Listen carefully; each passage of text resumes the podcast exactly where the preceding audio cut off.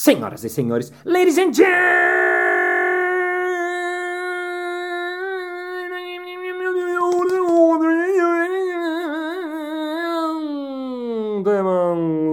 mesdames et messieurs, palestrantes e palestrantas. E está começando mais um Balascast Música.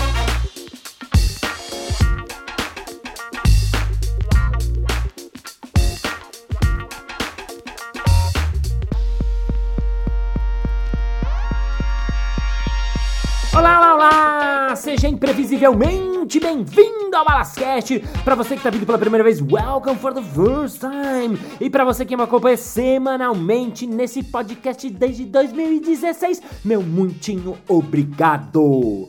Lembrando de saída de primeira, que se você quiser mandar qualquer feedback, qualquer sugestão, qualquer coisa falando sobre o Balascast, vai lá no meu Instagram, arroba Balas, e me manda uma mensagem que eu respondo especially for you. E bom, para quem me acompanha semanalmente sabe que eu passei a fazer algumas palestras online, né? Eu adaptei a palestra que eu tinha offline, presencial para o online. Meus cursos de improviso também, aliás, se você está ouvindo isso na semana de agosto de 2020, saiba que vamos abrir um workshop de improviso para iniciantes e um workshop de palhaço para iniciantes. Então vai lá no arroba Casa do Humor que você tem mais informações. Mas enfim, então eu faço palestras e workshops e mestres de cerimônias, mas hoje eu vou contar para vocês porque na semana retrasada alguém me perguntou, mas Balas, como é que você virou palestrante, hein? eu fiquei com essa pergunta na cabeça e fui pegar a minha memória, e pegar meus registros e resolvi compartilhar com você que quer ser palestrante, que acha interessante o mundo das palestras, ou você que se interessa um pouco pela minha história e pelas mudanças que a vida nos traz. Então seja bem-vindo ao episódio que começa now.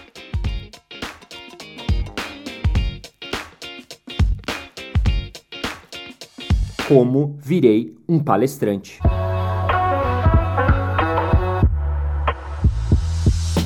Eu nunca quis ser um palestrante. Na verdade, eu nunca nem pensei sobre isso. Então, quando veio essa pergunta, como é que eu virei palestrante, eu fui lembrando e relembrando e relembrando.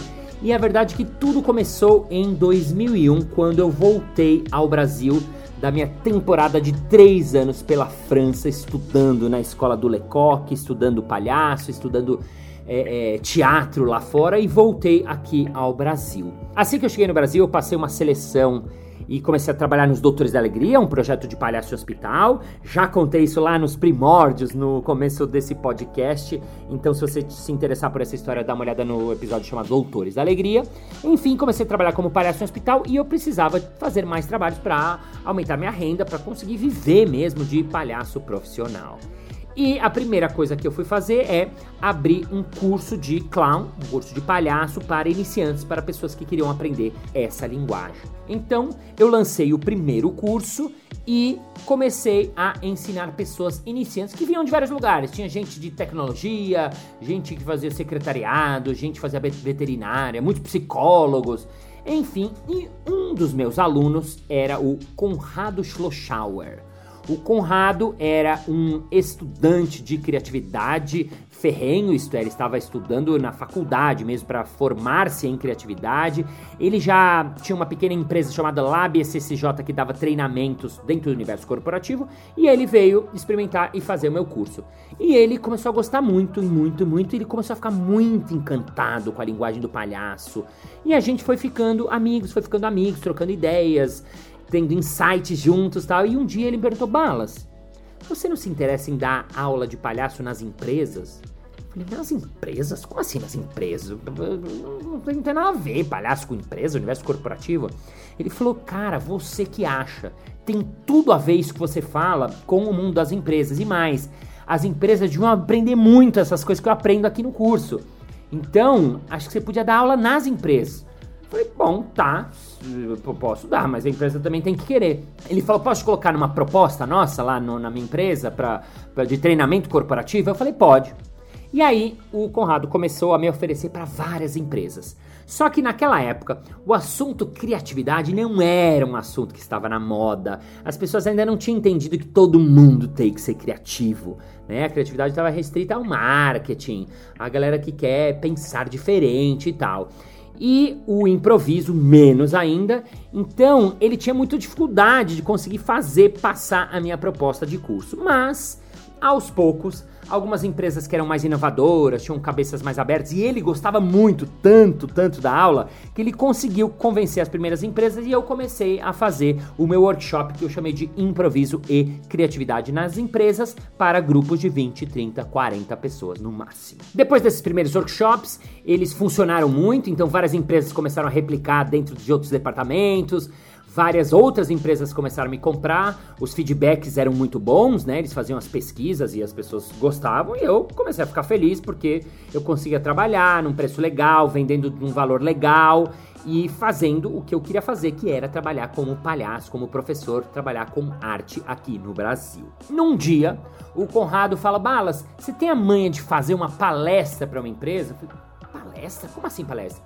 Não, porque a gente vai fazer um evento numa empresa grande e eles queriam alguém que contasse uma história de mudança, uma história de superação, uma história de mudança de carreira e você tem uma história incrível de carreira, porque você com 27 anos largou uma papelaria e foi ser palhaço, fez Palhaço Sem Fronteiras, Doutores da Alegria, festivais internacionais, você fez muita coisa legal e a sua história é muito bacana para ser compartilhada. E eu acabei colocando você dentro de uma das minhas propostas. E eu falei: tá bom, se o cliente topar, eu vou. Dito e feito, o cliente topou e lá fui eu preparar a minha primeira palestra contando a minha história. Nesse meio tempo, uma outra aluna minha chamada Marina Campos, ela também ficou muito encantada com a linguagem do palhaço. Inclusive, mais para frente, ela viria a largar a carreira dela de publicitária para virar palhaça profissional, como eu, 20 anos depois. E bom, ela um dia me chamou porque a Natura, a empresa Natura, estava lançando aquele perfume Humor e ela estava fazendo parte de uma concorrência para fazer a campanha do perfume, para fazer a visão, marketing, a estratégia e tal. E ela falou: "Balas, esse jeito que você trabalha o humor tem tudo a ver com esse humor que a Natura quer passar para as pessoas." porque a Natura quer falar de um humor que seja leve, agradável, divertido, que não seja zoeiro. E nisso ela me convidou para apresentar esse projeto para a Natura. E lá fomos nós. Eu contar a história do palhaço, o tipo de humor do palhaço, e ela fez toda a parte do, de visual.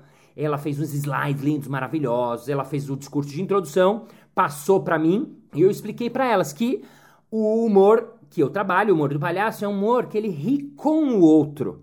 Ele é diferente do, do tipo do humor do bufão, por exemplo, ou às vezes do humor do stand-up que a gente conhece, que ri do outro, né? Um ri de, o outro ri com. E o palhaço tem esse humor de rir com.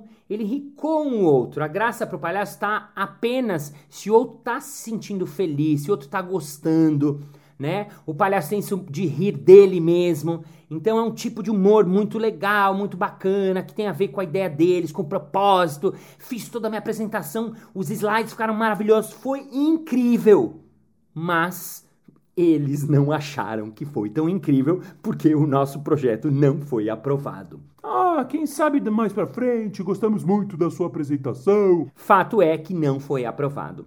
Mesmo assim, eu fiquei com os slides daquela palestra. Então, quando o Conrado me chamou para dar uma palestra contando a minha história, o que, que eu fiz? Peguei aqueles slides maravilhosos que falavam sobre palhaço, juntei com algumas fotos minhas das minhas expedições para campos de refugiados, para Madagascar, Doutores da Alegria, eh, Palhaço na Rua, jogando no quintal e dois meses depois eu acabei fazendo a minha primeira palestra dentro dessa empresa. Quando eu apresentei, foi muito legal. O público gostou muito, as pessoas vieram falar comigo no final.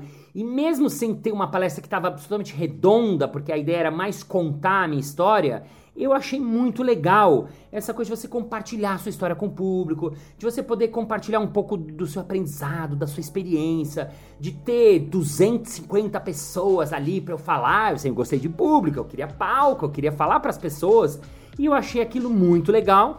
E eu falei pro Conrado: olha, quando você quiser, você pode me vender que a palestra tá aí. E bom, era uma palestra pessoal, de uma história minha. Então, durante os dois, três anos seguintes, eu vendi uma palestra, duas palestras, muito pouco. Até que um dia eu recebi uma ligação do meu manager, Joca Paciello, que é meu, meu empresário, meu manager, meu amigo há muitos anos, muitos, muitos anos, desde os tempos do Jogando Quintal. E ele falou: Balas, seguinte, o Google ligou aqui e quer um orçamento de uma palestra. Agora eles querem que você fale um pouco sobre o conteúdo, sobre princípios do improviso, de como as pessoas podem ser mais criativas e melhores improvisadoras na vida delas, no universo delas. Você topa fazer uma palestra pro Google? E eu falei: "Oh my god, o Google quer que eu vá falar para eles? Quem sou eu para falar que não?" E eu disse: "Sim!" E fiquei desesperado. Porque eu não tinha uma palestra que realmente tivesse a altura de um Google.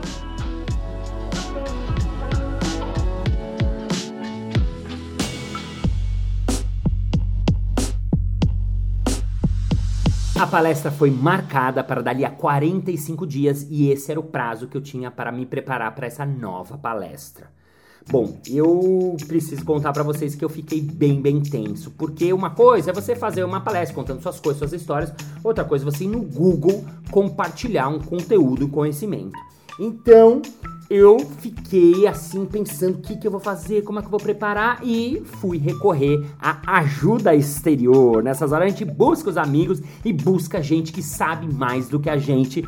Então eu chamei o Rodrigo Geribello, que também já foi entrevistado aqui nesse podcast que é o proprietário da Abre Aspas. E ele é um explicador profissional. Eu adoro esse nomezinho que ele inventou para ele. Ele é um explicador profissional. E eu falei, Geribelo, seguinte, eu preciso fazer essa palestra e a coisa que mais eu tô desesperada é que meus slides são horrorosos. Por quê? Porque eu tinha os slides que foram pegos de uma outra apresentação, eu mudei, eu que fiz.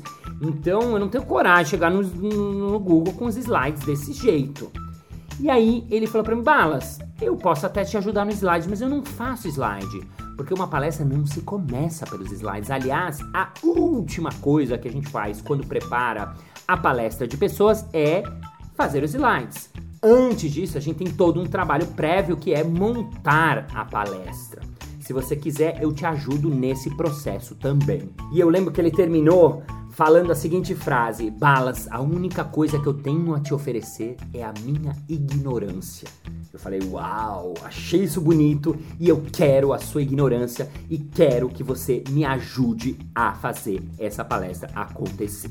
Então começamos a fazer as primeiras reuniões, eu, ele e a Ana Persona, que trabalhava na época na Abre Aspas também, que foi fundamental na elaboração desse processo. E no meio desse caminho, Ricardo Mantuanelli, que era meu diretor no SBT, na época eu era apresentador do SBT, eu tinha feito um programa com a Patrícia Bravanel, filha do Silvio Santos, que o Rica dirigiu.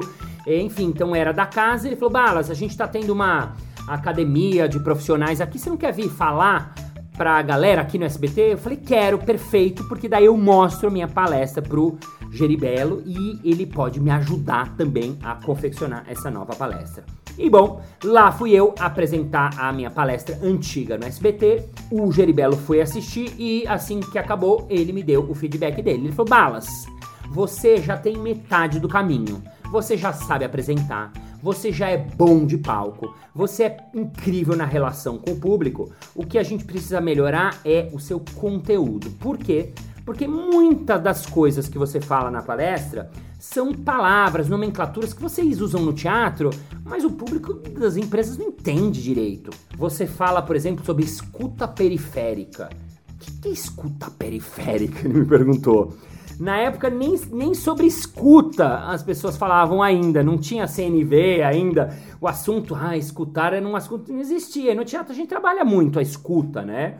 Então ele começou a me dar alguns exemplos de conceitos que a gente usava que não funcionam no mundo corporativo, que eu tinha que dar mais mastigado, que eu tinha que falar de uma maneira diferente. Enfim, começaram as reuniões e foram muitas, muitas, muitas, e briefing, e debriefing, e fucking briefing, e goat briefing, e responde as perguntas que eles faziam, e responde os conceitos que eu achava que eu tinha, e fala para mim o que é criatividade, conta pra gente as suas histórias, e foi um trabalho árduo de levantamento de material, até porque eu tinha uma das coisas que eu aprendi lá também, esse conceito, que era a maldição do conhecimento. Oh. Vocês sabem o que é a maldição do conhecimento? A maldição do conhecimento é o seguinte: todo mundo que fala e trabalha, estuda um determinado assunto, ele acaba se tornando um especialista, um expert nesse assunto. Porém, ele sofre ao mesmo tempo maldi da maldição do conhecimento. Por quê? Porque ele sabe muito sobre esse assunto. Então, quando eu apresentei para ele os conceitos que eu queria falar na minha palestra, ele falou: Balas, tem coisa demais. Você está falando too much. É muita coisa. A gente tem que escolher, a gente tem que chegar no que é a essência do seu trabalho. A gente tem que chegar no que é o cerne da questão. E foi assim que depois de dois meses praticamente 40 dias foram de discussões, reuniões. Eu acabei mudando a minha palestra, que era absolutamente centrada no improviso, para falar do sim. Eu entendi que tinha um conceito por trás que era maior do que apenas falar sobre improviso ou falar sobre sim e, que é um conceito do improviso, e entender que esse sim maior, ele abarca tudo que eu falo, ele abarca toda a filosofia, toda a ideia que tem por trás, né? Quem quer saber mais sobre isso, eu falei vários episódios, eu falo a vida inteira sobre isso, eu não vou entrar profundamente nesse assunto da palestra. Mas enfim, a minha palestra Improviso e Criatividade nasceu ali e finalmente chegou o momento, uma semana antes da gente apresentar no Google, mandamos todas as nossas ideias para Vivi Brandini, uma designer fenomenal, sensacional, que mandou de volta um material maravilhoso, incrível, inenarrável, mais bonito do que eu e minha palestra juntos. E eu fiquei mega feliz porque lá estava eu para apresentar minha palestra no Google.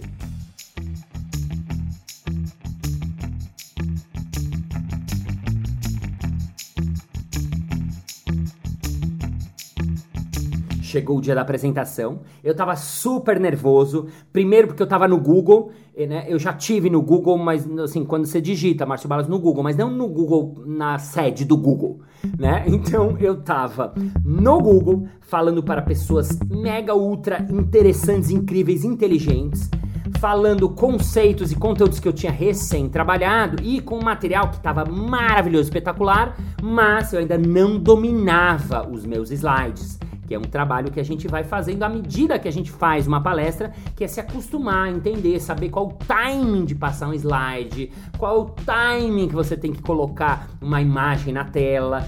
Então, lá fui eu para a minha apresentação.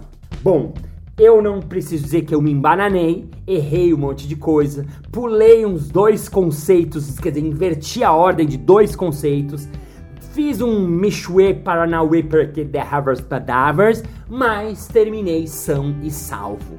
E, para minha surpresa, o público adorou.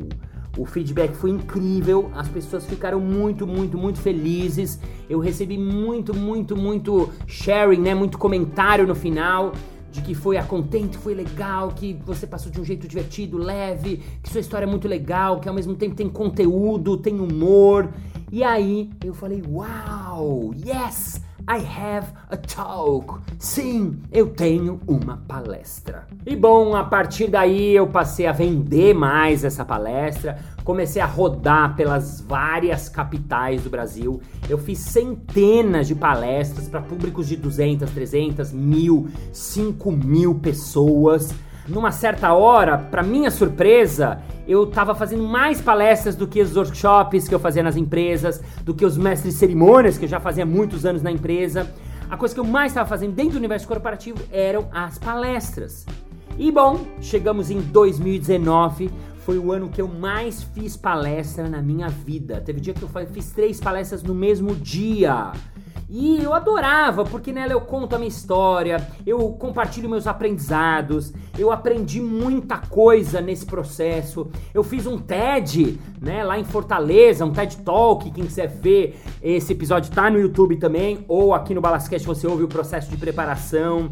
Então eu comecei a gostar de ser um palestrante, tava achando incrível, tava sendo chamado para lugares incríveis, fiz palestra no Facebook, no LinkedIn, na Siemens, no Itaú, no, no, na Natura, depois que não recusou meu trabalho, mas quis me contratar, muito obrigado Natura, na Disney, enfim, em centenas de empresas por esse Brasilzão que confiava em mim, eu sou grato por isso.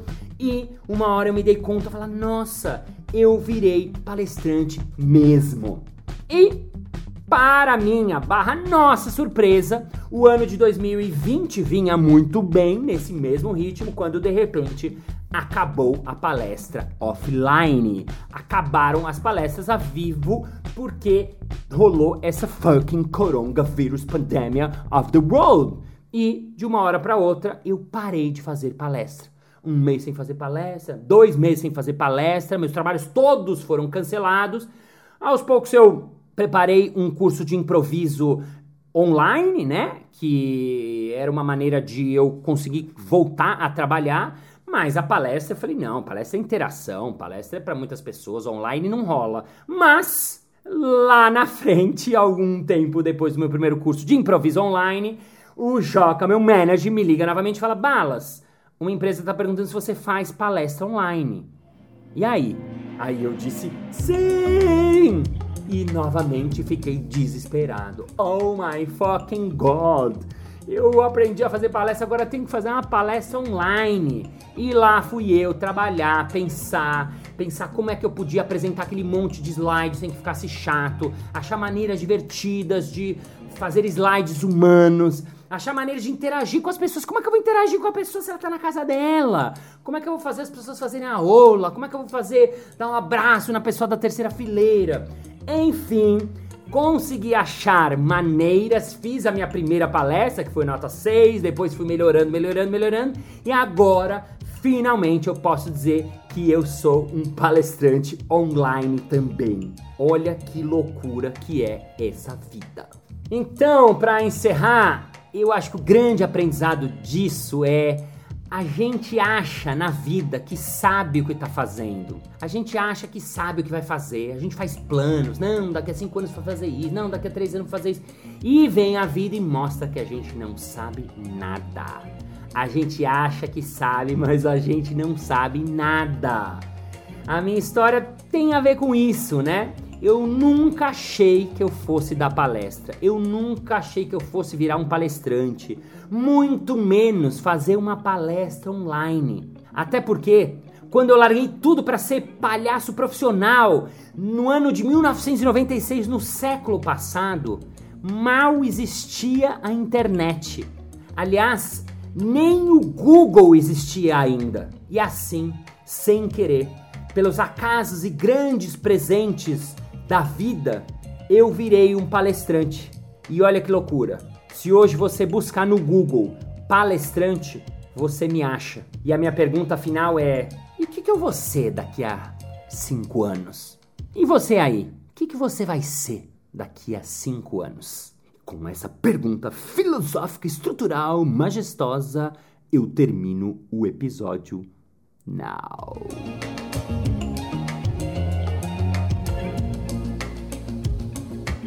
Muito bem, muito bem, muito bem. Chegamos ao final de mais um episódio. Ah, mas na segunda-feira que vem tem mais. E, se você quiser saber mais sobre esses cursos de improviso e de palestra online que eu mencionei nesse episódio, vai lá no arroba Casa do Humor que saem as informações quentinhas, quentinhas lá em primeira mão. E vamos ao nosso momento merchan.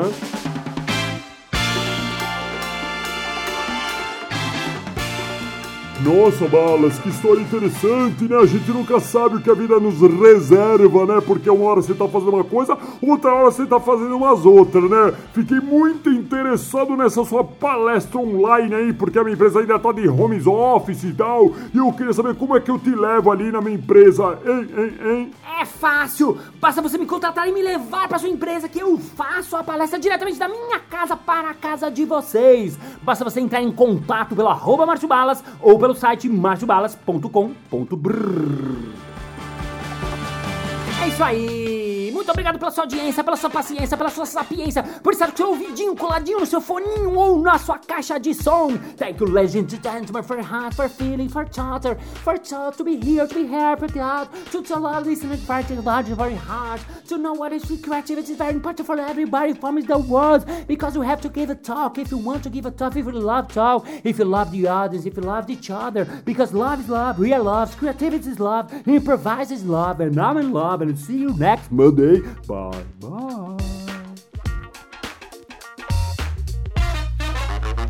Pra você que tá vindo pela primeira vez, welcome pela first de novo. Ali atrás desses episódios. Na época eu era apresentador contratado do SBT, fiz Cantos Puder com a Patrícia